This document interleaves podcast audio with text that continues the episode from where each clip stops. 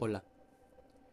Hoy te vengo a escribir porque tú me haces pensar que debería de tenerte miedo, pero siendo más sincero, siento que no debería asustarme tu llegada, ya que solo tú me haces reflexionar sobre que si lo echo a perder, este podría ser mi último error. No se trata de vivir pensando que en cualquier momento puedo irme, que necesito cuidarme a mí o a mis seres queridos. Porque, ¿cuál sería el mal si al momento de tu llegada solo nos das paz y tranquilidad? ¿Es realmente algo malo morir?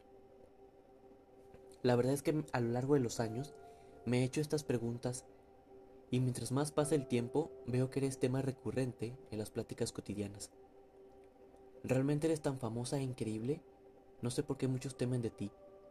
Si te he visto reunir familias y creas bondad y empatía con la gente. Sé que a diario te llevas mucha gente buena. Y me entra en dilema el por qué te llevas más a la gente buena que a la mala. Yo sé que el concepto del bien y mal son temas de debate para ti, ya que si somos objetivos, a lo mejor nadie se salvaría de tu inevitable visita. Pero luego de pensarlo, solo se me vino a la mente una respuesta. Y es que a lo mejor simplemente no quieres estar sola. Prefieres rodarte de gente maravillosa que de la mala. He llegado a amarte y valorarte mucho, porque sé que eres de las pocas cosas que me acompañan diario, que aunque muchos te ven con miedo, temor y hasta enojo, yo la verdad te veo como algo muy bello. Por ti vale la pena todo lo que llegue a ser en mi vida. Por ti muchos se levantan cada mañana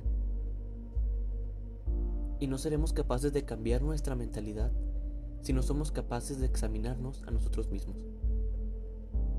Como decía el famoso alemán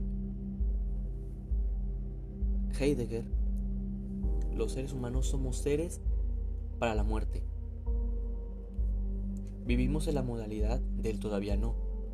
Tengo tanto por hacer, tanto por vivir, que no me tomo la molestia siquiera de pensar en ello porque lo que provoca angustia no es la muerte en sí misma, sino hacer como si no existiera. Del cogito para la muerte.